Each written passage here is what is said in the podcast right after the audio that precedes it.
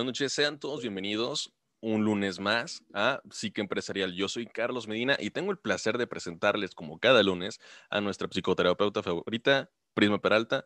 Prisma, ¿cómo estás? Aquí haciéndome bolas como cada lunes al inicio de la transmisión entre el internet, el audio y compartir la publicación. Lo que me encanta es que tengo dos minutos, tengo dos minutos para hacer eso y siempre por alguna extraña razón lo dejo para los últimos 10 segundos y terminamos haciendo el oso aquí a, a nivel nacional y internacional. Sí, no, no creas, es que Pablo agarra y dice, no, sabes que no les voy a dar dos minutos, le voy a dar un minuto. Y con eso aprovecho para saludar a Pablo, que siempre se encarga audio y video de este y todos los programas Impulsores MX. Muchísimas gracias, Pablo. Y y recordarles a todos ustedes que nos ven y nos escuchan que este programa es para ustedes. ¿sí? Básicamente, si no entienden por qué tomaron esa decisión, pues adelante, pregunten, compártanlo con nosotros y discutámoslo aquí con la psicoterapeuta, que muy probablemente les va a decir, vayan a terapia o les va a decir que depende. Pero de cualquier manera, es mejor platicarlo y así saber por qué toman las decisiones que toman en su negocio, en su vida personal. Y vaya, es que nuestro negocio es un reflejo de nosotros. Entonces, es importante conocer por qué tomamos las decisiones que tomamos. Eh, para los que no tengan idea, Prisma, de qué se trata este programa, dales por ahí un, un, ligero, un ligero tip de qué es lo que vamos a ver. Bueno, gracias por esa introducción que me permitió por fin poder compartir la publicación. y este programa, te faltó introspección, faltó la palabra introspección. También Ay, no, esta es primera temporada, estamos en ejecución. Oye, de hecho sí, estamos en ejecución. ¿De qué trata este programa? Em, pues bueno, sí que empresarial parte del hecho de que para estar bien nosotros, bueno, para estar bien para otros, para vender un producto, para vender una idea, pues tienes que creer primero en tu venta, tienes que creer en ti y porque tú eres tu principal producto y tú eres tu principal cliente. Entonces, si tú no crees en tu producto, si tú no crees en ti, difícilmente alguien te va a comprar. Y en esta temporada estamos específicamente abordando el tema de por qué a veces nos cuesta ser constantes y por qué nos cuesta tomar decisiones, por qué nos cuesta salir de, de, ese pozo interminable de seguir repitiendo viejos patrones. Y pues todo esto se debe a que tenemos dentro de nosotros un mundo que desconocíamos, pero que le pusimos como nombre ratón. ¿Sí? Y ese pequeño ratón es muy escurridizo y de repente se hace de las suyas y nos mete en ciertos líos que a veces no tenemos idea cómo salir de ellos porque toma las riendas. Entonces, esta temporada estamos aprendiendo a gestionar a este ratón, gestionar a este Mickey Mouse, este Kira, este Goose Goose, Manuelito, entre muchos nombres que nos dieron en el primer episodio, ¿sí? Y y pues estamos en eso, aprendiendo a gestionarlo para integrarlo en nosotros, para dejarlo salir de vez en cuando, porque también es necesario, pero sobre todo para crecer como personas. Correcto. Eh, un saludo a Guadalupe Sánchez que nos está viendo, Santiago Martínez, a Edgar que ahora sí llegó puntual. Edgar, buenas noches, bienvenido. A mi Angélica que nos ve como siempre y a todos los que nos ven un saludo enorme. Eh, entonces, ah, de hecho, fíjate, para los que no sepan, porque ya debieron, si no lo han hecho, ver los primeros episodios. No es forzoso, pero van a saber mucho de lo que estamos hablando. Pero algo que sí les conviene saber esta noche es, eh, prima, si les podrías compartir el hack mental de por qué le ponemos nombre precisamente a nuestro ratón. le ponemos nombre a nuestro ratón porque el primer paso, y de hecho ahorita lo vamos a ver como en un mini resumen que trata el capítulo de hoy, en que tenemos que identificarlo ¿sí? Al final de cuentas es una parte de nosotros. Entonces le ponemos nombre a esta parte, a este mundo, porque si cuando lo ve, cuando nos demos cuenta que está haciendo presente, es más sencillo decirle, ¿sabes qué, Miki? No. Detente, ahorita no. Para, ¿sí? Porque es un hack mental justamente, o sea, si tú lo reconoces, vas a poder decir, en este momento mi ratón está haciendo las suyas, entonces como un buen animal adiestrado, pues yo le puedo decir, no, ahorita no es el momento, ¿sí? Dame chance. y ahora sí, entra mi humano, entra mi piloto automático para sacar todos los duendes y poder ser yo, humano, yo, persona, el que toma las riendas y las decisiones. Entonces, por eso es importante ponerle nombre a ratón. Exacto, como dirían los héroes del silencio, maldito duende. Y prácticamente lo que digo, e, esto nos sirve para que, por ejemplo, y resumiéndolo, resumiéndolo mucho, que yo sé que prima que no te gusta que lo resuma de esta manera, pero es como cuando si alguna vez has tenido problemas eh, con tus maneras de comer, eh, tus rutinas para comer, y de repente nada más porque estás aburrido, vas a comer, así como que vas a agarrar ese pedazo de pastel, te sirve para decir, ¿sabes qué, Manuel? No, eh, eso, de eso se trata. Prácticamente, porque hablamos en el primer capítulo de que muchas veces es, quiero estar a dieta, pero no hago la dieta, ¿sí? Quiero ir al gimnasio, pero no me quiero levantar. Entonces, justamente cuando detectamos ese momento de flojerita extra es, no, levántate, ¿sí? O ese momento de que ese antojito, ¿no? Que ya estás lleno, ya estás hasta acá de comida, pero es como que, ay, estoy aquí del postre y decir, sí me cabe. no, no te cabe. bueno, sí te cabe, pero no es buena decisión hacerlo, ¿no? no, sí, la rebanadita sí, sí, véngase. Porque la realidad es que muchos problemas que vamos en terapia, y, y esto lo digo que a todos nos pasa, es que somos muy, es muy complicado para las personas ponerle límites a otros. ¿Sí? Y, usualmente tratamos de decir siempre sí a todo, pero eso parte principalmente porque somos muy malos para ponernos límites a nosotros mismos. Entonces, la primera persona a la que tienes que decir no muchas veces es a ti, ¿sí? No que toda la vida te vas a decir que no, porque también tienes que darte permiso de hacer ciertas cosas, pero si hay cosas que es como, si sé que la quincena va a estar apretada, pues a lo mejor ese gustito de, de mi cafecito verde esta semana no, sí, o a lo mejor esa, esa, esa, mentalidad que tenemos a veces de para eso trabajo. Ándale, es que de repente eso es lo que sale de que pues, para eso trabajo, para darme gusto. Pero después vemos que nuestra cuenta de banco nunca sube, que nos estamos quejando porque siempre estamos apretados. O sea, no quiere decir que no podamos hacerlo. Sí podemos tomar el riesgo de repente de decir para eso trabajo y gastarnos el dinero, pero sí saber gestionar. Esta temporada estamos aprendiendo a gestionar. Perfecto. Y hoy el título del programa me llamó mucho la atención. Por el estrés. Así es. La realidad es que el capítulo de hoy va a partir, bueno, como, como sabrán, esta temporada parte de planetas. Hemos estado avanzando en nuestra nave espacial, en nuestro impulsor número uno, a distintos planetas. Ya pasamos por el planeta eh, ah, por el mundo imaginario, por el mundo dividido, ¿sí? Y cada uno de esos mundos tenía diferentes lunas. Vimos a los duendes, vimos a, los trastos, trasgos, perdón, vimos al antivirus, vimos al piloto automático, vimos el mundo del otro, sí, porque ya una vez conociendo a nosotros, pues ya tenemos que ver también que existe un otro y que el otro también toma sus propias decisiones y que el otro pues es el otro y no lo podemos controlar, ¿no? Entonces, ahora nos vamos a, meter de lleno al mundo real, ¿sí? Al mundo real. Y en el mundo real es ese mundo donde estamos llenos de otras personas, donde hay, hay muchos ratones, donde hay muchos humanos y cada uno de ellos piensa de diferente manera, cada uno de ellos tiene programas distintos, cada uno de ellos tiene ratones distintos, tiene selvas distintas. Y eso es estresante para nuestro humano, ¿sí? Porque no nada más es lidiar con su ratón o con su mano o con sus trastos o con sus duendes, sino que tiene que lidiar ahora sí con un mundo lleno de todo eso, pero en diferentes cabezas que no es la suya. Exacto, fíjate, y tan difícil es que Edgar nos dice que siente que su ratón ya ha sido exterminado. creo que el día de hoy te voy a decir que no, porque acuérdate que te está temblando un ojo y el estrés es producto de que los ratones no han sido eh, exterminados, sino que ahí siguen el acecho. Entonces, eh, prácticamente por eso se llama el, mundo, el mundo que realmente, porque es el mundo real, pero es el mundo que realmente te estresa. O sea, el mundo real es aquel mundo en el que lamentablemente muchas veces caemos y existe mucho estrés. ¿sí? El día de hoy vamos... Demasiado. No, no. Entonces, el día de hoy vamos a hablar de este mundo real.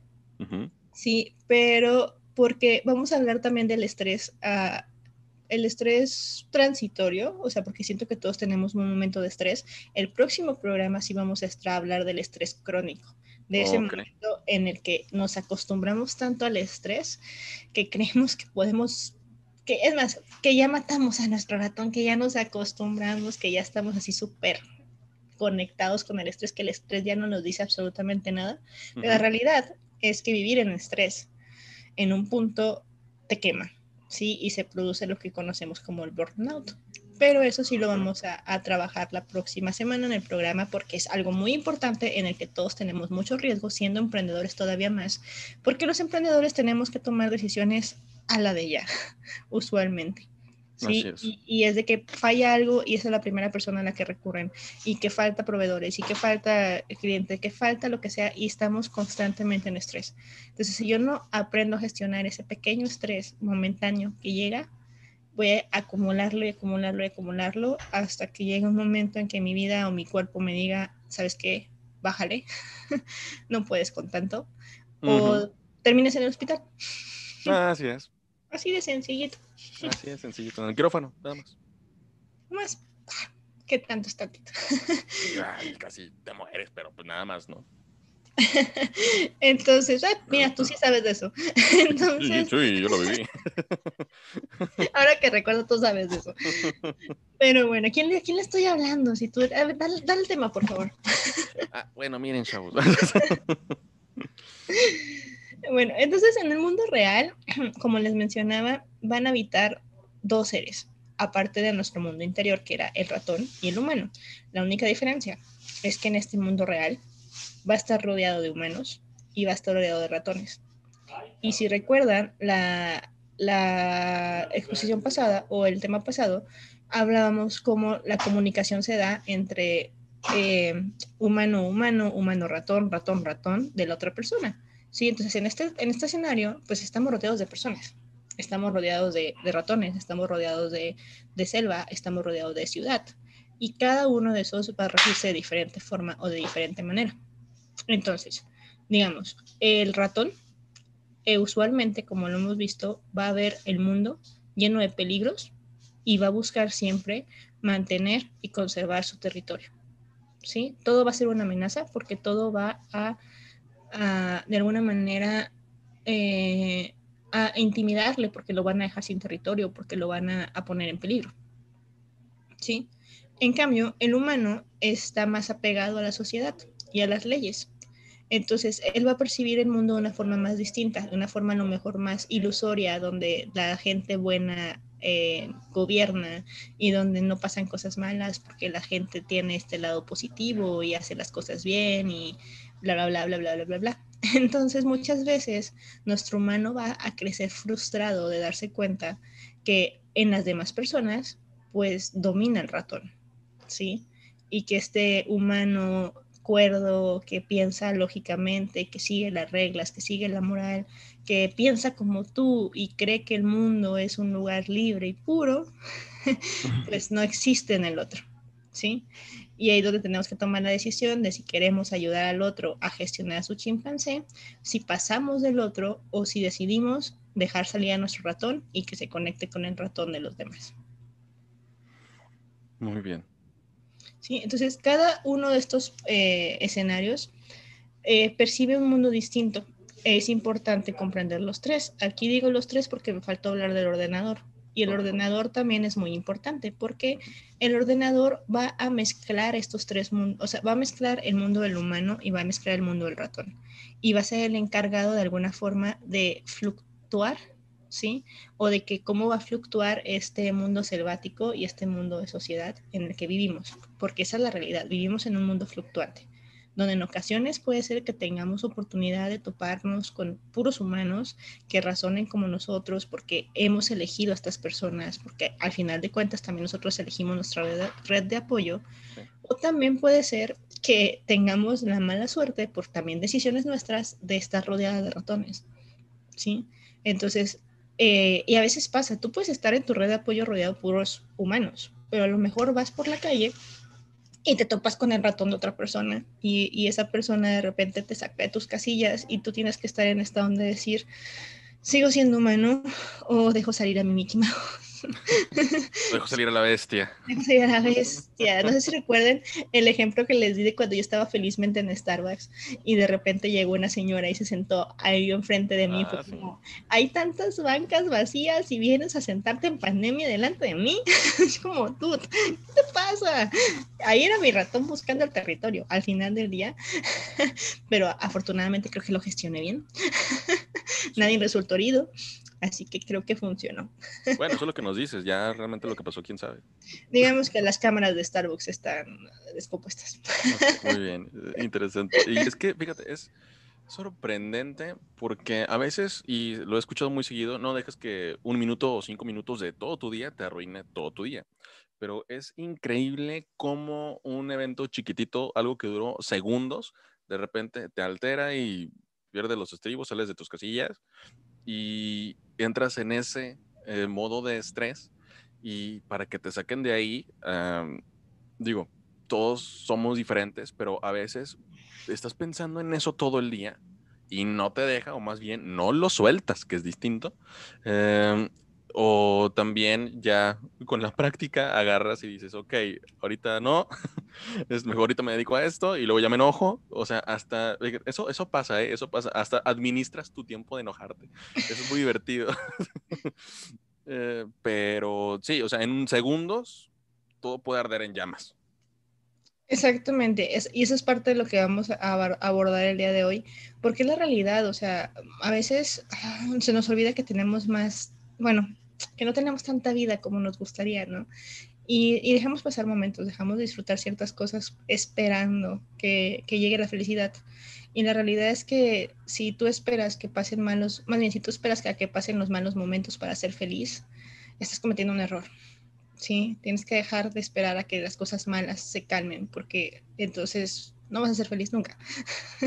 Sí, o sea, es como, es como esperar a que todo esté perfecto para poner tu negocio. O sea, nunca, va a nunca va a existir el escenario perfecto. A lo mejor, si ya me platicas tú que vienes de descendencia, no sé qué, y tienes un capital de millones y que todo está estructurado económicamente para que exista la demanda y la oferta exacta, para que en ese momento ya planeado desde hace generaciones tú puedas poner ese negocio bueno. Pero de ahí en más, de ahí aparte de ese momento unicornio, em, no existe un momento perfecto para que te lances a poner tu negocio. O sea, siempre, como lo comentaba, la palabra que utilizabas es fluctuante. Eh, o sea, la vida cambia de la noche a la mañana, lo queramos o no. Este, ya, es más, a lo, mejor algunas cosas que queremos que cambien no cambian, eh, pero tenemos que estar dispuestos, diría yo, y de hecho esa frase que acabo de, chutarme hace ratito me la copié de, de, un clic que vi en Facebook esta mañana de una chica que estaba cantando en un programa de televisión y ella tiene cáncer eh, y estaba en fase muy mala y aún así se paró a, a, presentarse y cantar y cantó muy bonito y le dieron pase directo y todo el asunto. Pero ella decía, o sea, porque le preguntaban cómo está y, y, y ella dijo que iba a cantar una canción original de ella que se llamaba It's Okay, o sea, estoy bien, todo está bien, ¿no?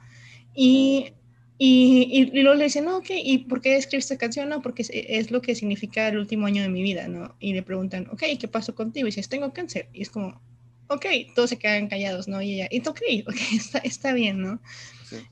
Y, luego le preguntan, ¿y, ¿y cómo estás, no? Y dice, pues que tiene, que ha pasado diferentes partes, que está en la médula, que está de más, y dicen, pero entonces no está bien.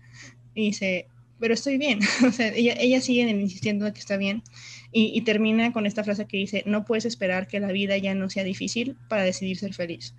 Entonces, es un aprendizaje de vida, o sea, y a veces aunque no te pase a ti que otra persona esté pasando por eso y te suelte esas frases, es como, wow, y, hay que tomarlas, porque a veces es cierto, damos la vida por sentado y, la realidad es que no podemos esperar que, que, la vida ya no sea difícil, porque entonces, pues estamos dejando pasar muy buenos momentos. Así es, y que volvemos al motivo de este programa en base a que tomas tus decisiones. Que, ojo, eh, obviamente aquí estamos no solamente para impartirles, sino también para escucharles. Eh, si tienen alguna duda, si han tenido algún problema, tanto personal como profesional, en su emprendimiento adelante, aquí lo pueden dejar en los comentarios y podemos platicarlo. Eh, pero, y fíjate, siempre buscamos la manera de vaya, compartimos conocimiento eh, para poder impulsar a los demás que tengan capacitación que no tendrían en otras circunstancias y que puedan emprender. Eh, pero hay una frase que de repente se agarraron poniéndola detrás de los asientos en los camiones, que decía cuánta vida o cuántas horas. Está costando tu sueldo. Está costando tu sueldo. Eh, aquí yo quisiera cambiarlo por cuánto te está costando tu emprendimiento. Eh, la verdad es que se requiere de mucho, mucha dedicación, se requiere de mucho esfuerzo. Eh, tiempo, paciencia. Y hay cosas que, pues tú vas en un camino y las cosas van pasando, porque tú vas caminando, tú vas avanzando. Entonces hay cosas que también van avanzando, otras que se quedan. Y tienes que ser capaz de tomar las decisiones de, ya sea seguir adelante em, o mm, tomarte un descanso. O, el punto es que siempre estamos tomando decisiones. Y lo ideal sería no, no arrepentirnos nunca de algo, pero pasa. Sí, porque no somos perfectos, porque nos equivocamos muy seguido. Y de hecho, al equivocarnos aprendemos. Somos perfectibles. Somos perfectibles, exacto. Y hay también algo ahí que quisiera eh, para mm, aportar también es que el mayor de los consejos que te dan las personas de edad avanzada o lo que te dicen es, me hubiera gustado no pensarla tanto, me hubiera gustado aprovechar más el tiempo, me hubiera gustado realmente hacer algo más, este, pues hacerlo ya cuando pues te queda muy poco tiempo. O sea, sí es algo que de repente, y tú lo dijiste muy bien, se escapa. Porque por el hecho de que te duermes y te despiertas, crees que vas a vivir para siempre y no es cierto. O sea, mm, sí se requiere de reflexionar ahora y hacer esa, ahora sí, introspección, porque pues no somos material que, que dure para siempre. De hecho, nos desociamos al primer árbol. O sea, este, así como somos muy fuertes, somos muy débiles y no duramos para siempre. Entonces, ¿en base a qué estás haciendo lo que estás haciendo? Así es. Entonces, sí tenemos que tomar en cuenta esa situación, porque es una realidad, es una realidad de que vivimos en un mundo muy estresante y que debemos de tomar decisiones. Este, esta temporada se ha basado en la importancia de decidir. Y al final de cuentas, las cosas pasan y el significado que tú le des a esas cosas es lo que te lastima, la percepción que tú tengas de ellas y es tu decisión tomarlas o soltarlas. Y eso es a veces lo que aterra al, ratón, lo que aterra a, a nuestro niño herido, porque no sabe si va a ser capaz de tomar las consecuencias de esas decisiones y es lo que te hace a veces permanecer donde no tenías que permanecer o irte. Y el sentir que te vas también es como una sensación de, de, de derrota, pero a veces es mejor. Entonces sí es importante el recordarnos cuando eso pase y ahorita lo vamos a retomar en que nuestro Mickey o nuestro niño tal vez sienta que no puede con esto, pero eso no significa que nuestro humano no sea capaz. Exacto y nuestro humano es capaz de levantarse, nuestro humano es capaz de continuar y nuestro humano es capaz de sortear las consecuencias de las decisiones que toma, porque por algo las toma. ¿Sí? Entonces, estos tres mundos van a, funcionar de manera distinta, pero es importante comprender los tres para también adecuarlos unos a otros, porque al final de cuentas es el mundo real. Si en un mundo ideal del humano, a lo mejor todo sería sociedad y leyes y todos estaríamos de la mano felices porque todos cumplimos lo que tenemos que hacer. En un mundo del ratón sería un mundo selvático donde tenemos que luchar por el territorio, donde estamos gobernados por la huida, la pelea y demás. En un mundo ordenador, pues sería un equilibrio perfecto, ¿no? Pero en el mundo real, los tres coinciden entre sí a mayor o menor escala y es importante el aprender a adecuarlos, aprender a gestionarlos para que podamos funcionar y tengan un mejor impacto en nuestras vidas. Así es. Entonces, em, vamos a pasar en este programa por tres facetas, que ya hemos hablado de los primeros, que es reconocer los mundos distintos, aprender a identificar cuando estamos en el mundo del humano y cuando estamos en el mundo del ratón es decir, quién está gobernando y en qué momento es oportuno dejar salir a uno o al otro. Obviamente, eh, hay momentos en los que tengo que dejar salir a mi ratón. Si mi vida está en peligro, si yo estoy en riesgo, si yo necesito este accionar rápido, mi ratón es el encargado de hacerlo porque es el encargado de la percepción. Y muchas veces nuestra primera impresión es acertada, ¿sí?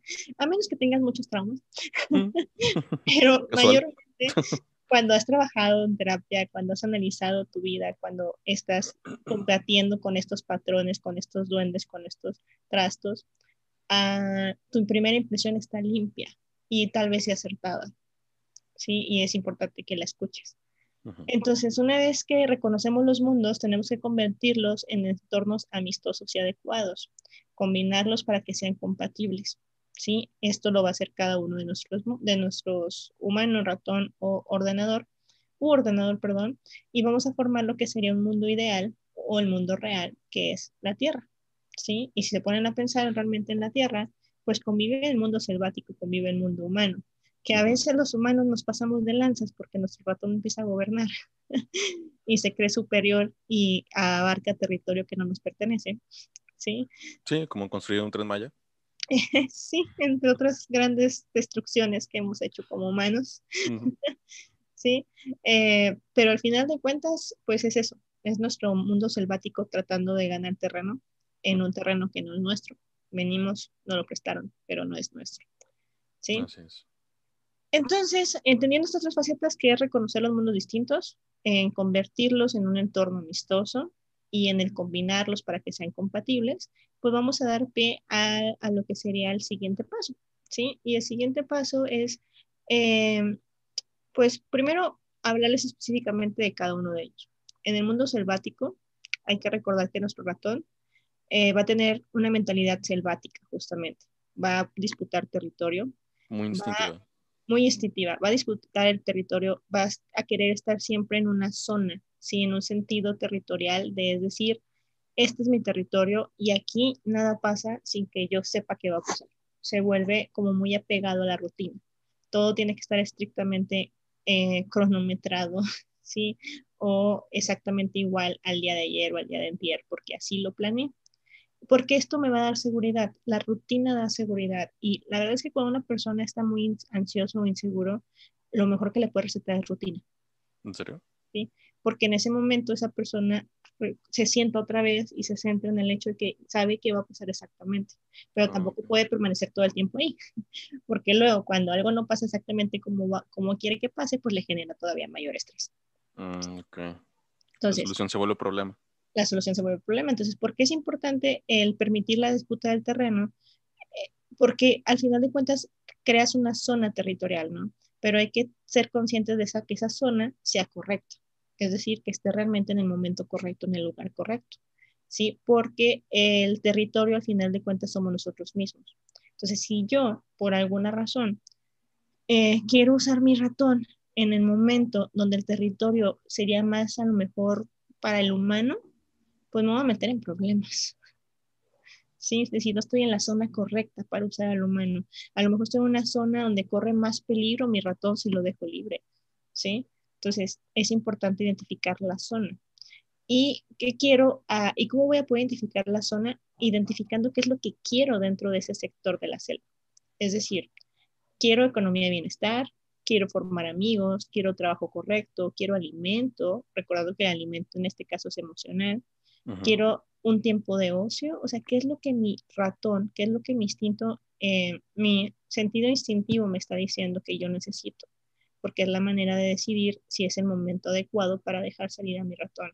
Si yo llevo un mes eh, estresada, ansiosa y demás, y lo único que quiero es descansar, tal vez es el momento de llevar a la zona correcta a ese ratón para que descanse, ¿sí? Para que se siente un ratito, baje revoluciones y descanse. Si yo estoy pasando por un mal momento y a lo mejor el día de hoy me siento muy mal, tal vez es el momento de darle alimento, ¿no? Y, decirle, háblale a tus amigos, ¿sí?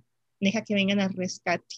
Entonces, eso es lo que nos sirve el saber cuál es la zona correcta de nuestro mundo selvático.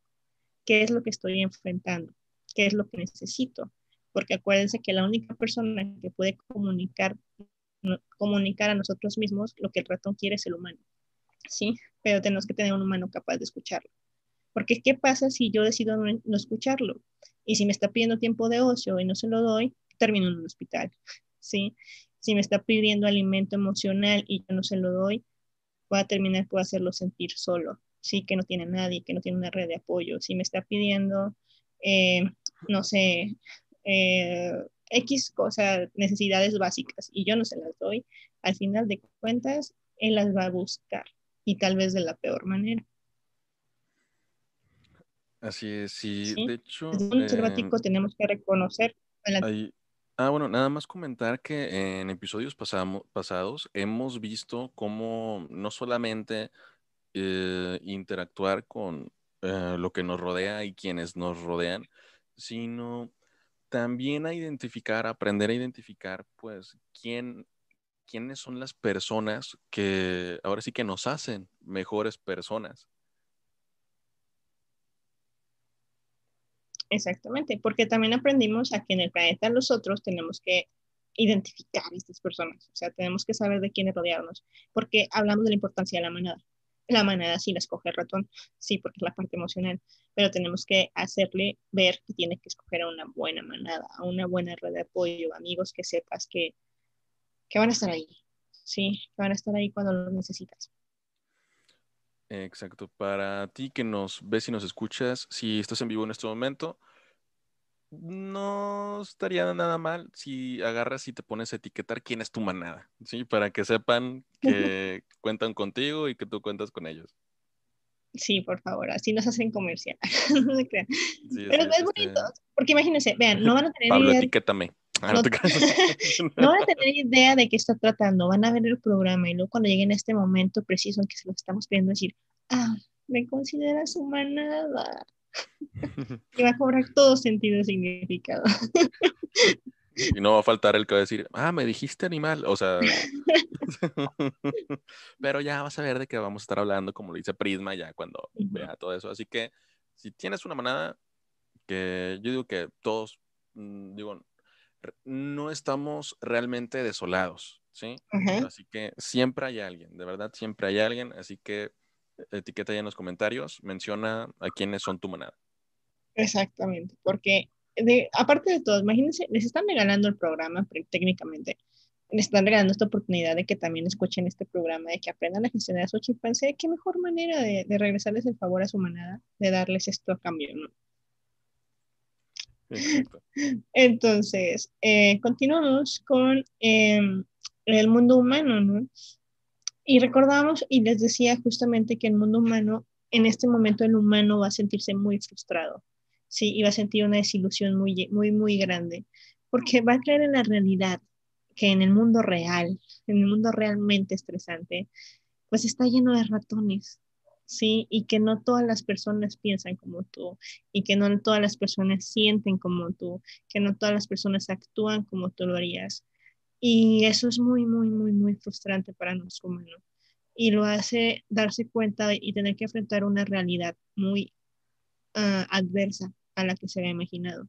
Entonces, aparte de tener que enfrentarla, se va a tener que forzar a aceptar que así es, aceptar que no puede cambiar al otro, aceptar que que hay personas que pues su ratón va a gobernar y que es decisión nuestra aceptarlas en nuestra vida o decidir marcharse de sus vidas, ¿no? Y eso, eso va a ser muy difícil y doloroso de hacer. Entonces, ¿por qué? Porque una vez que lo haces, ahora tienes que ajustarte. Ajustarte a, a, este mundo sin algunas personas que tal vez tú querías, sin algunos proyectos que tú querías, sin algunas inversiones, sin algunos negocios, sin algunas eh, anclas que, eran seguras para ti, pero que tienes que soltar para que tu barco continúe navegando. ¿Sí? Pero es lo único que va a conseguir que realmente vuelvas a recuperar el control de ti, el control de tu mundo y que este mundo realmente estresante deje de serlo al menos por un tiempo y sean aguas más tranquilas. ¿Sí? Entonces, eh, una vez que ya entendimos que el Mickey va a querer territorio y que el humano se va a frustrar, ¿sí? Tenemos que dar paso a lo que creo que sí, que son los meteoritos. Eh, ah, bueno, el ordenador. ¿Querías decir algo? Eh, ah, bueno, eh, básicamente, fíjate, yo sé que el mundo humano, pues sí se trata de de lidiar, ¿no? Con este mundo lleno de ratones a veces. Pero bueno, ahí básicamente lo que quería comentar es que, ok, experiencias previas. Eh, la mayoría somos buenos. Sí, de hecho creo que eso no me cuesta nada decirlo. La mayoría somos buenos. Eh, y la mayoría de las personas quieren ser buenas.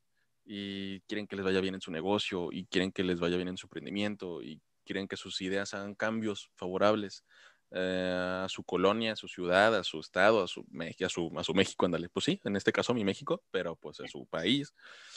Eh, pero desgraciadamente, pues siempre viene ese, ese recordatorio por experiencias que van sucediendo conforme vamos avanzando, de no esperar lo mismo que, quedamos por lo que recibimos, este, andar con cuidado, porque no es este, el, mundo ideal.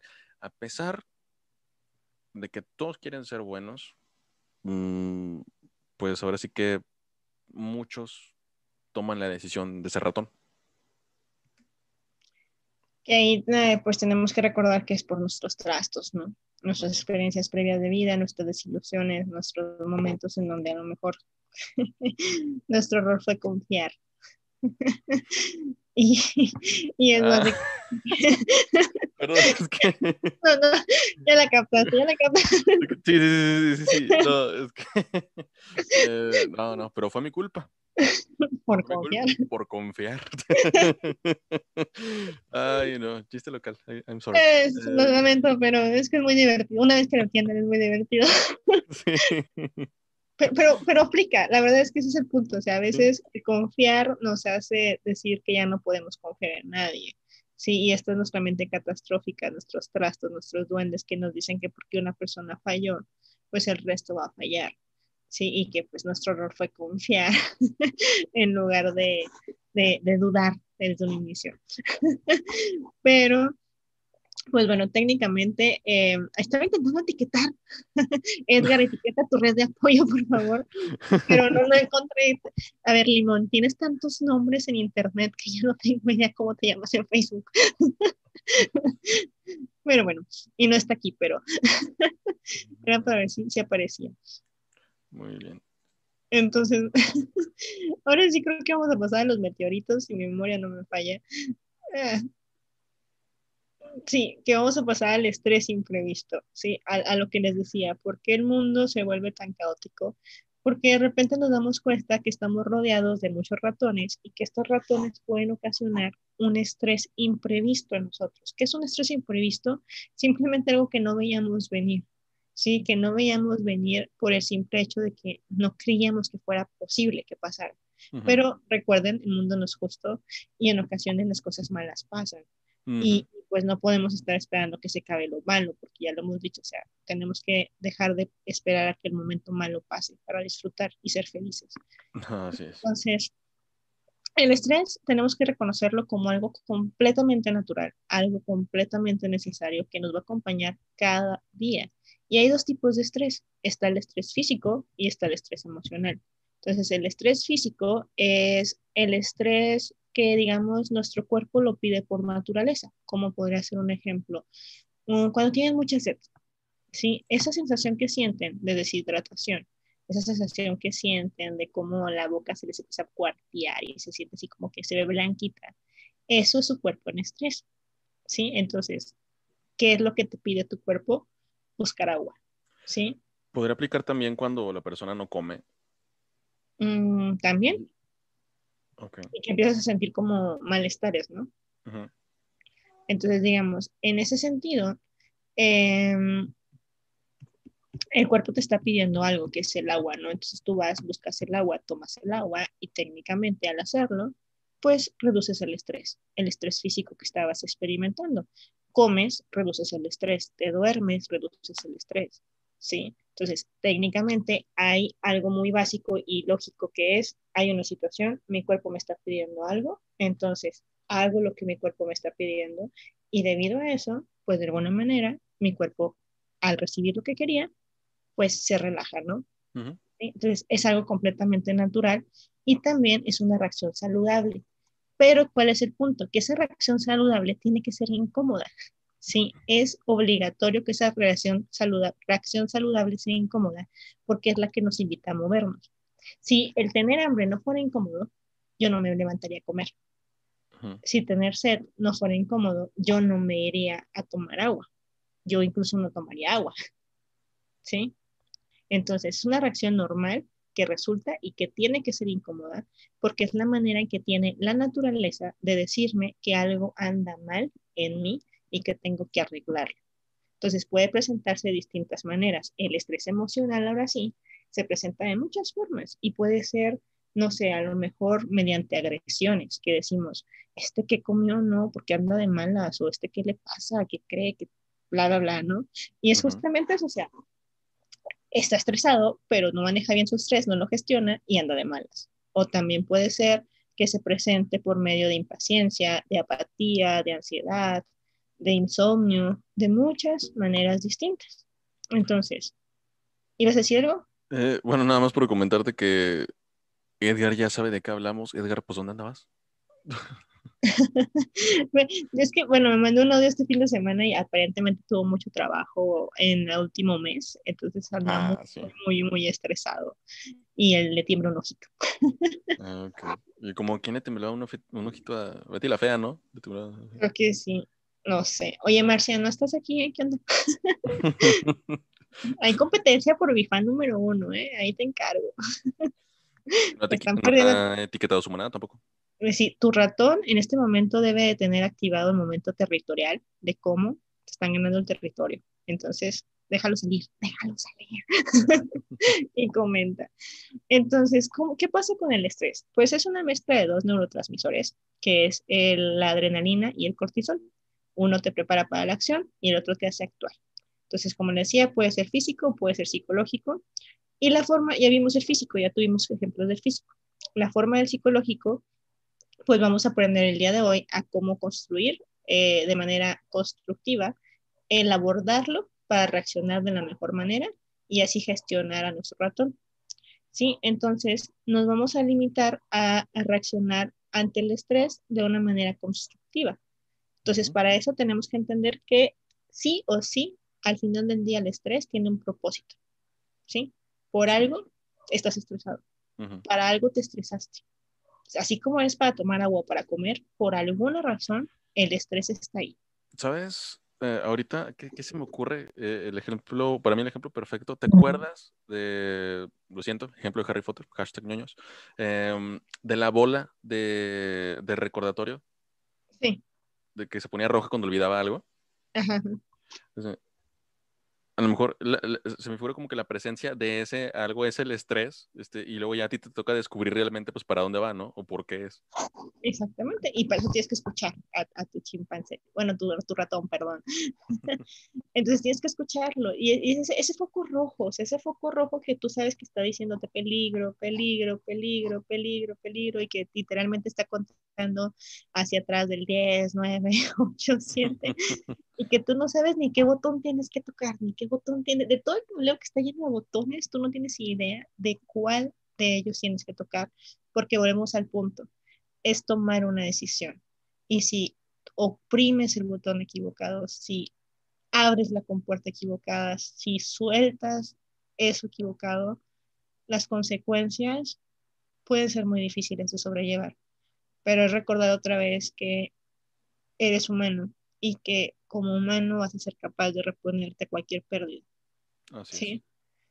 Entonces, eh, tenemos que recordar que pues para gestionarlo tenemos que crear un piloto automático, ¿sí? Es decir, que promueva el cambio.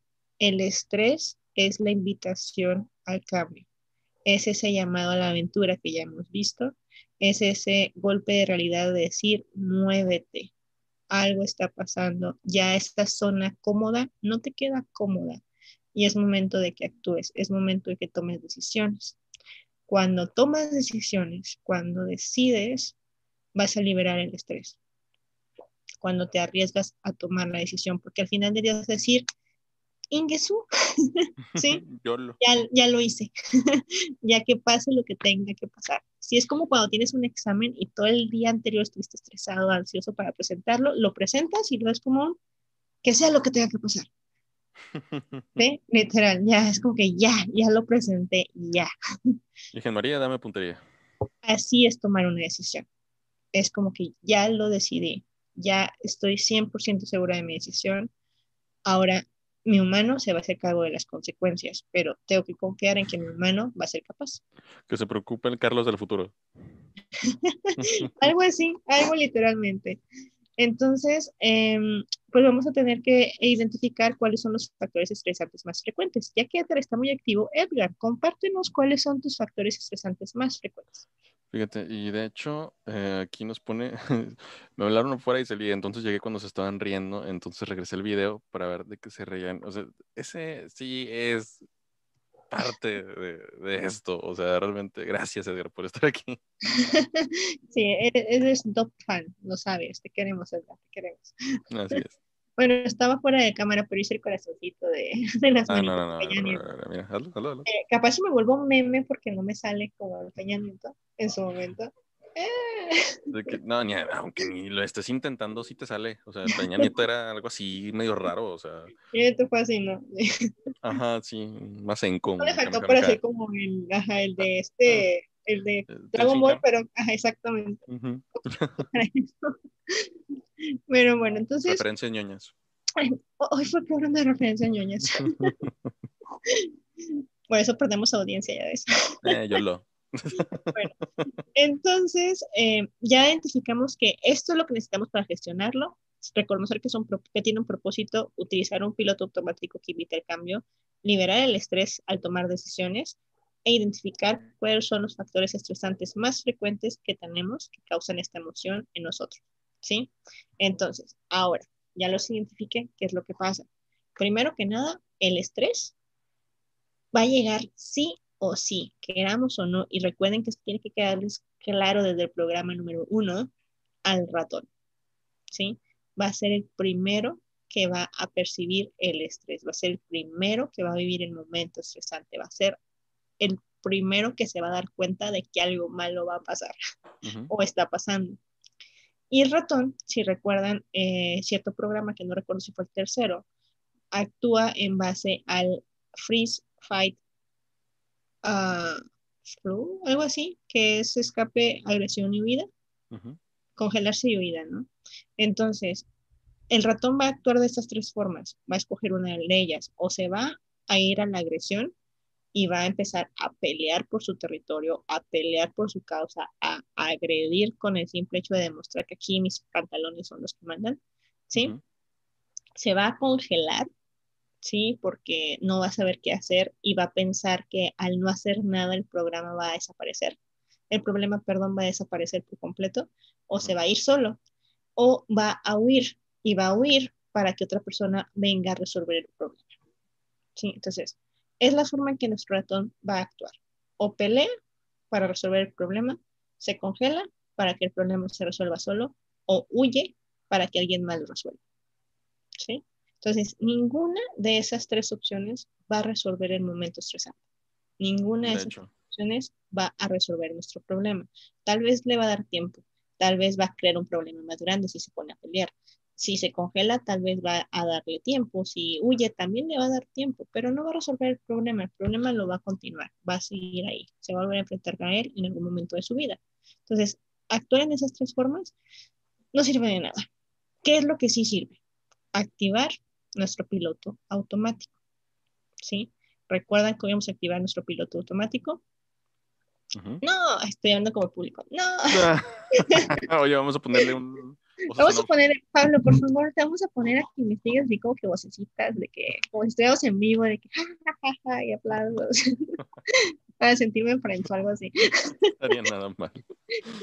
ocurrencias aquí que pasan a las nueve, digo, desde la noche, cuando uno se divierte. Entonces, eso no nos va a servir. O sea, e, esas tres reacciones no nos sirven. Entonces, el ratón en un momento estresante, lo siento, Miki, pero tienes que volver a tu jaula. En ese momento no es oportuno que tú estés a cargo porque vas a tomar la peor decisión posible. Entonces, ¿qué tengo que hacer? Crear un piloto automático. El piloto automático lo vimos en alguno de nuestros programas que consiste en cuestionarnos nuestras ideas previas, cuestionarnos nuestros momentos anteriores donde nos vimos a lo mejor en una situación similar y creemos que como alguien nos traicionó, ahora todos nos traicionan.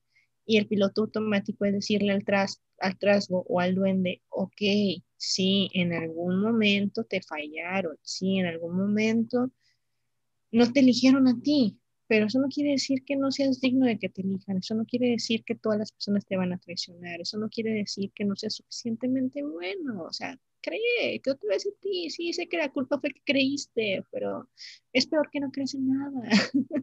Entonces, eso es el piloto automático. El piloto automático deja como una ruta en la que dice, cuando esto pase, vas a tratar de seguir esta línea para tomar esta decisión, ¿sí? Que sea más adaptativa, porque también existen pilotos automáticos que es, me fallaron, entonces todo el mundo me va a fallar, llega una persona, me ofrece algo y es no, todo el mundo me falló y se van por otro camino y ni siquiera toman el riesgo, ¿no? O alguna vez emprendieron, su negocio fracasó y es ya no voy a volver a aprender en mi vida porque no sirvo para eso. Entonces es un piloto automático también. Entonces aquí también se trataba de crear pilotos automáticos que de alguna manera nos sean más beneficiosos o que nos lleven a un camino mejor. Así es, y fíjate que es demasiado frecuente eh, este, pues podríamos decir,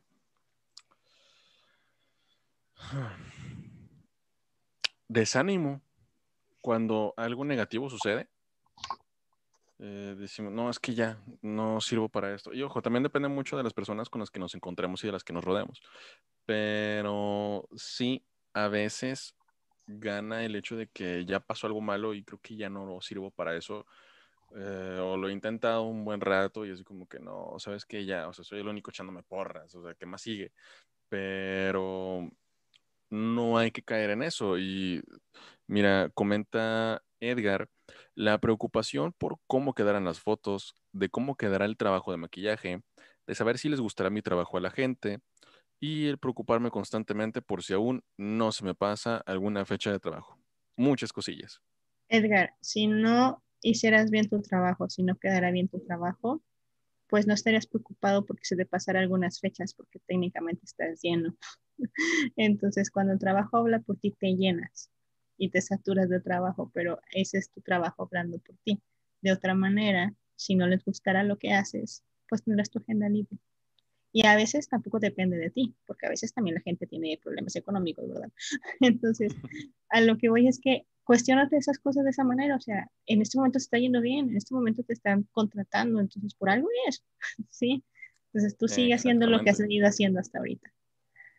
Entonces, eh, vamos a crear pilotos automáticos para manejar el estrés. ¿Cómo vamos a crear esos pilotos automáticos? Está en la siguiente diapositiva. Y aquí aparece el botoncito. y volvemos a la ñoñez. Oye, Star Wars. espero hayan visto a mi, a mi pobre halcón milenario ahí navegando en los asteroides. Referencia ñoña. Referencia ñoña. Estamos bien ñoños, perdón. Ahí está, ¡eh! De ahora en adelante en todos los programas quiero esas referencias, por favor, para que Panito esté muy atento. Perfecto. Eh, una excelente idea. El estrés también trae cosas buenas, ¿por qué no? Entonces, hay una serie de cosas que nos va a permitir detener en seco a nuestro ratón cuando se sienta el estrés imprevisto. Primero, admitir que el primero en reaccionar va a ser el ratón. Es decir, la primera emoción que tengamos que va a ser 100% válida va a ser enojarnos, paralizarnos o querer huir sí, es como ¡ah! ese momento de cinco segundos, bueno, de un segundo de ¿what? ¿Y ahora qué hago? Sí, eso es completamente normal, porque nuestro ratón, nadie, absolutamente nadie, ni Edgar ni Michelle, que ya quieren matar a sus pobres ratones, sí, pueden evitar eso. Va a ser el primero en reaccionar, siempre. Y va a reaccionar con esas tres emociones, miedo, enojo o congelamiento. ¿Sí? Entonces, una vez que hago eso, tengo que ralentizar el pensamiento del ratón. Es decir, tengo que detener al ratón para permitir que el humano participe. Es decir, sí, estás asustado. Ahora vengo yo como humano y te digo, tranqui. ¿Sí? porque a veces el ratón ya va este, cinco pasos, diez pasos adelante y todavía ni pasa nada. Ajá, entonces ahí recuerdo que yo controlo al ratón y digo, a ver, a ver, a ver, mi correa todavía no está tan larga, hazte para acá yo voy, yo lo hago, ¿no? Yo, yo me enfrento. Es como cuando tenemos, bueno, yo nunca tuve chihuahuas, pero como los chihuahuitas que de repente eran bien peleoneros, sí, es como que esta cosita aquí, una patada sales volando, compañerito, y vienes a enfrentarte. ¿Sí? Pero tenían mucho de esta parte de agresión del ratón. Entonces, una vez que ralentizamos el, el pensamiento de nuestro ratón, tenemos que distanciarnos de la situación, lo que muchos conocemos como esos cinco minutos. ¿sí? Ok. Esos cinco minutos de cierto chocolate. o ese cómete un chocolate también, para que no haya Mm, entre marcas. ¿sí? Y una vez que hacemos ese pequeño distanciamiento, esa sensación de distanciarnos nos va a hacer ganar perspectiva. Es decir, vamos a ver la situación en un panorama un poquito más amplio. Y esa apertura de panorama nos va a hacer conscientes de que tal vez las cosas las estamos interpretando de una forma que no son. ¿sí? O que tal vez estamos siendo muy fatalistas o que tal vez estamos exagerando un poquito nuestra reacción. Y al hacer eso vamos a poder disponer de un plan. ¿Sí? Entonces, ¿cómo vamos a hacer para que esto funcione realmente? Hay, siete, hay siete pasos, creo que son los que siguen, y ya es lo último de hoy, creo, ujú. Que es basándonos en el piloto automático. El piloto automático va a contribuir a gestionar el estrés. Siempre que nos va a saltar el estrés de repente, tendemos a reaccionar de manera emotiva. Nuestro ratón va a llegar. O nos vamos a enojar, o vamos a llorar, o vamos a tener miedo, o vamos a hacer drama. Siempre, ¿sí? Pero a veces tenemos tiempo de pensar y en otras ocasiones no, tenemos que actuar. Entonces tenemos que modificar el programa que está en nuestro piloto automático para que se adapte a cada persona y a cada circunstancia. Pero los principios van a ser los mismos para enfrentar cualquier tipo de estrés. Y esos van a ser los siguientes, ¿sí? Entonces, el piloto automático va a enfrentar el estrés imprevisto. Ese va a ser el encargado de enfrentarlo. Ni siquiera el humano, ni siquiera el ratón. Porque el humano va a estar ocupado manteniendo tranquilo al ratón. El piloto automático es el que va a entrar en ese momento a batalla, ¿no? Y primero va a reconocer que algo cambió, que es decir, que algo está pasando en mi entorno que cambió, que me está moviendo y que me está generando una sensación de estrés, ¿sí? De movimiento y que tengo que atender eso. Entonces, en ese momento, yo tengo que activar mi botón de pausa, ¿sí? ¿Y cómo voy a activar mi botón de pausa? Y aquí va otro hack mental. Va. Yo le voy a decir a mi ratón, cambio, ¿sí? Ya entró la emoción, ya entró el miedo, ya entró esa sensación de, de tristeza, de llanto, de emoción, y yo voy a decirle, cambio, ¿sí? Y en ese momento mi ratón va a decir, ok, humano, entras tú, Ok. ¿sí? Ese es un hack. Mm, Muy, muy interesante porque pues, realmente lo considero muy práctico y pues real, porque si estás lo suficientemente consciente para incluso decir cambio, o sea, quiere decir que ya estás dispuesto a hacer las cosas de otra manera. O sea, ya le diste sus cinco segundos al Mickey para decir estoy asustado, temeroso y quiero ir. Pero es como que ya reconocí que fue el primero en saltar, pero es un cambio. ¿Sí? Ujú. Cambio, o sea, ya. Necesito al humano. Entonces, eso me va a dar la pausa que yo necesito, ¿sí? Para huir de la situación, para darme esos cinco minutos de esa situación. Subirme a mi helicóptero, que me va a hacer ver el, programa de, el problema desde arriba, para tener una perspectiva más completa. ¿Sí? Y es ahí cuando voy a decir, ok, el problema, mi ratón lo vio así, feo. Pero ahorita lo puedo ver desde arriba y me puedo dar cuenta que desde arriba tengo una mejor, el terreno alto de Obi-Wan Kenobi. desde arriba tengo una mejor bien. vi- Muy bien, muy visibilidad, bien, muy bien. terreno alto, sí, tengo una mejor visibilidad, puedo ver alguna salida que no había visto.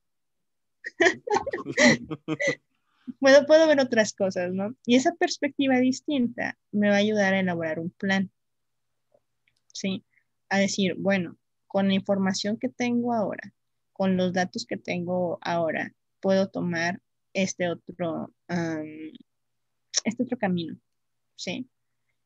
Y esto me va a llevar a la reflexión y a la activación, es decir, ya tengo un piloto automático que en algún momento de estrés, ¿sí? Imprevisto, va a aparecer, ¿sí? Y entonces terminaremos con sonreír. Ya cuando podemos sonreír es porque vamos a burlarnos de ese primer reconocimiento, esa primera emoción al inicio de, de, ese estrés súbito, que es como, ¿te acuerdas cómo me puse? O sea, hasta que grité y estaba llorando y todo ese asunto y no era nada, o sea, y hiciste algo súper grande, algo que no era tan grande. Ay, ¿te acuerdas que salí a la calle y empujé a la señora y pateé al niño? Y, ¿te, acuerdas? ¿Te acuerdas cuando se sentó la señora ahí arriba enfrente de mí en Starbucks y todas las y que yo hice todo el drama y lo dije en vivo y, y la expuse ahí con su pobre bolsa de Soriana. Prácticamente, o sea, ahí ya te puedes reír de la situación. Y, la, y la verdad es que pasa, o sea, créanme, a veces nos llega información que a lo mejor no pedíamos, información que a lo mejor no queríamos en este preciso momento. Y, y, mueve cosas, o sea, mueve muchas cosas en nosotros porque ya sentíamos que tenemos cierta estructura y viene eso y nos la tumba pero entra primeramente nuestro ratón y se asusta o a lo mejor se enfada y dice el mundo no es justo, ¿por qué? O sea, de haber sabido todo esto antes, bla, bla, bla, bla, bla. Y te congelas, pero es ese cambio, ¿sí? Ya, ya llegaste, ya te asustaste, Mickey, cambio. Es ahora sí humano, súbete al helicóptero y recolecto toda la información que necesitas, porque así funciona el humano, recuerden, el humano es lógico, y busca toda la información que necesita. Y ahora sí, con toda esta información, crea un escenario, ¿sí? Y adáptate a ese plan. O sea, ¿qué puedes hacer tú con esta información? No puedes hacer nada, toma la decisión de no hacer nada, ¿sí? Porque eres capaz de, de asumir las consecuencias. Puedes hacer algo, ok, haz lo que tengas que hacer con lo que tienes, sabiendo que vas a poder asumir las consecuencias de eso que estás por a punto de decidir. Sí, no hacer nada también es una decisión. No hacer nada es una decisión y también es muy válida, porque hay veces que no tienes nada que hacer. Sí, tienes que aceptar que no depende de ti. Y en los emprendedores también es mucho, o sea, es muy importante que reconozcan esto. O sea, no tomen decisiones sin hacerse esa pausa. O sea, no tomen decisiones ni estando muy felices, ni estando muy enojados, ni teniendo miedo. Tomen decisiones al hacer ese hack mental de decir, cambio, ¿sí? Entra humano, súbete al helicóptero, ver todo el problema, recolectar toda la información necesaria y en base a eso, ahora sí decir, lo que voy a hacer va a ser esto o no es suficiente para mí, no lo voy a hacer ahorita. ¿Sí? Para darte también a ti ese momento de decir, no siempre, no siempre, y tal vez si vos estuviera aquí estaría de acuerdo en no todas las peleas se tienen que, no todas las batallas se tienen que pelear. Totalmente de acuerdo. Hay que saber gestionar a tu ejército. Sí, y tu ejército, tu ejército son tus recursos internos y externos, ¿no? Y eso aplica a los emprendedores. No siempre tienes que tomar todas las puertas o todas las ventanas. A veces tienes que planear tus movimientos. Sí, a veces. Y yo creo que, vaya, de hecho, incluso lo mencionaste, eh, nos cuesta mucho decir no. Eh, a oportunidades para un emprendedor, incluso cuando a lo mejor pasó cierto tiempo desde que tuviste un cliente y luego llega otra persona y dice, ¿sabes qué? Yo quiero que hagas esto para mí y no es tu fuerte o realmente no se relaciona con lo que haces y aún así dices que sí. Em, o sea, realmente a veces cuesta más decir que no pero tiene más valor decir que no. Y sobre todo recordar, y creo que lo, lo dejamos claro en la segunda, y lo repito ahorita, la zona de confort tampoco es mala. O sea, es tu zona segura, es tu zona de seguridad. Lo único que decimos es que si llega un llamado, si llega un estrés que te dice, muévete, o sea, necesitas moverte, tienes que moverte, o sea, tienes que hacerlo porque ya no estás cómodo ahí y seguir en esa zona de confort pues te va a generar mayor incomodidad y mayor estrés. Entonces, la zona de confort, donde estás a gusto, donde sientes en paz, a veces está padre y es algo que también los emprendedores tienen que entender. No tienes que estarle demostrando al mundo que es un emprendedor. O sea, tienes que ir de emprendimiento en emprendimiento y de negocio en negocio y de cliente en cliente y no siempre tienes que ver que tu negocio siga creciendo cada día, cada mes, cada año. O sea, a veces puedes decir, ¿saben qué? Llevo tres años trabajando demasiado en esto, dejo que este año se quede estable como está, ¿sí? Reorganizo todo y digo, el próximo año era así, va, ya, ya vuelvo a dar ese brinco otra vez, ya vuelvo a dar ese cambio otra vez.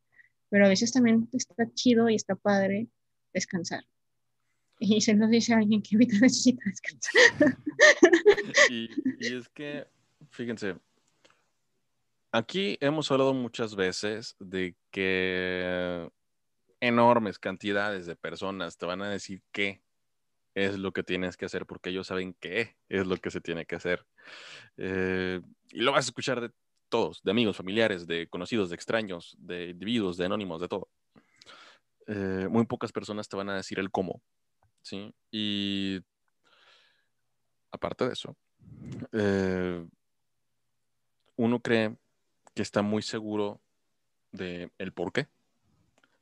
Pero luego viene la psicoterapeuta Prisma Peralta y le suma una pregunta que ya existía, pero que no te habías topado hasta que a ella se le ocurrió mencionarlo en un programa, eh, que es el para qué. ¿Sí? ¿Para qué? Y ese para qué puede influir en tu manera de ser, en tu manera de hacer las cosas, en tu manera de tomar las decisiones, en tu manera de no hacer. Eh, y de qué te permites y qué no te permites. Realmente eh, preguntarte eso eh, te ayuda muchísimo porque a veces te metes en broncas que ni siquiera deberías de estar ni cerca. Sí, y de hecho, qué bueno que recuerdas esa, esa pregunta porque hay veces que tienes que buscar para qué no, para qué está pasando lo que está pasando. O sea, ¿para qué te estás estresando? ¿Para qué estás emprendiendo? ¿Para qué estás viviendo lo que estás viviendo? Y es la, la que te va a dar más respuestas, porque el por qué te vas a topar con, con muchas cosas que no, no te van a gustar y que nunca vas a encontrar solución, porque eso no depende de ti. El por qué pasan las cosas no depende de ti. Si eres, hay un Dios más grande que tú. Si eres eh, filósofo de vida, el universo tiene algo planeado para ti. ¿Sí? Entonces, dependiendo tu em, fe, tus creencias, el por qué va a tener múltiples respuestas. Pero si te quedas un poco más en el para qué, para qué pasó justo lo que pasó, pues al menos te vas a quedar con una enseñanza. ¿sí? Y, créanme que últimamente me he preguntado muchos para qué. y, y qué, qué, bueno que me recordaste, porque eso le quita ansiedad a mi día. Y no te preocupes, que yo tampoco voy a dormir hoy. sí, fíjate, de hecho, eh, bueno, Edgar, gracias por seguir aquí. Un abrazo. Eh, para todos, si tienen alguna pregunta, adelante. Aquí tienen la excelentísima psicoterapeuta Prisma Peralta, adelante. Eh, dice, pero a veces decir sí te da oportunidad de arriesgar y ver que fue difícil, pero sí se pudo. Y totalmente de acuerdo, pero en un contexto diferente. Sí, o sea, acuérdate que ese sí también a veces es el llamado a la aventura. O sea, pero volvemos al punto. Si tu instinto te dice no, tal vez es momento que le digas al instinto, le hagas caso al instinto. O sea, porque eh, recuerdo que tomo una de las frases de Carlos de vida que es el no tomes más de lo que puedes manejar. Sí, porque si no, pues vas a estar haciendo malabares con todo y probablemente quedes mal en todas partes. Entonces, sí es importante ver el contexto, o sea, siempre ver el contexto de la situación antes de tomar cualquier decisión atroz.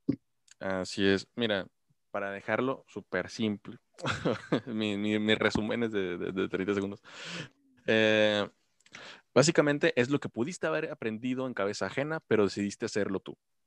Sí, igual y no explícitamente, detalladamente, pero se me hace que es un buen ejemplo porque es algo que ya viste pasar, pero a pesar de eso, fuiste allá. Entonces, esa como decisión de tomar esa aventura, pero realmente no es una aventura, o sea, realmente te estás yendo a pegar con la pared, esa no es una aventura. O sea, allá otra cosa será el llamado de la aventura que te hará pues, salir de tu planeta de dos soles y pues, convertirte en un Jedi pero hay otras cosas que se podrían evitar. O sea, y hemos dicho, y de hecho ahorita, que incluso a veces decir que no, pues tiene su valor. Simplemente imagínense el meme donde está este, ay, siempre se me olvida y soy fan de Star Wars, el maestro de Obi-Wan, que tiene un nombre medio raro. El maestro de Obi-Wan, ah, Qui-Gon. Ajá, que le dice a Anakin de que quiere ser Jedi y que Anakin dice no. y se acabó Star Wars, o sea, puedes ahorrar muchas cosas. un, no a veces puede, ahorita está de moda el meme del viajero en el tiempo, ¿no?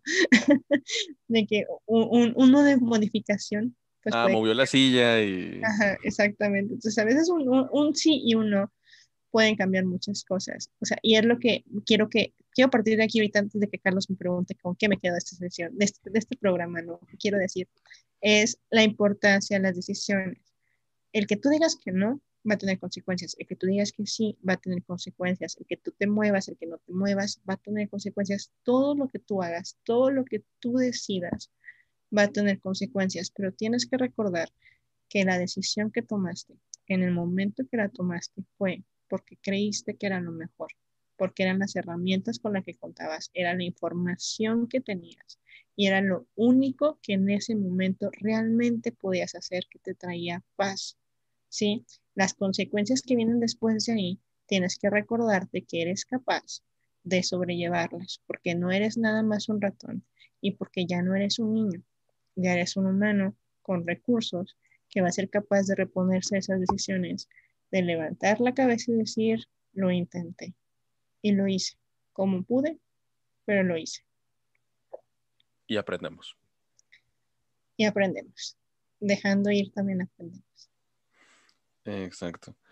Eh, nada más para sumarle ahí. Eh, no sé si ustedes han visto en algún momento, los que nos ven y nos escuchan, pero hay muchos eh, cursos y muchos talleres, incluso nosotros los hemos dado, de toma de decisiones. Eh, la verdad es que todo el mundo quiere saber por qué tomar decisiones y, para qué y qué y cómo. Y, todos quieren saber cuál es la mejor manera de tomar decisiones, de verdad, todos. Y esto, lo que nos comenta Prisma, nos sirve para entender el por qué lo hacemos, el para qué lo hacemos. Y eso no solamente nos permite aprender de nuestro pasado, sino también invertir, aprendiendo de nuestro pasado, invertimos en nuestro futuro.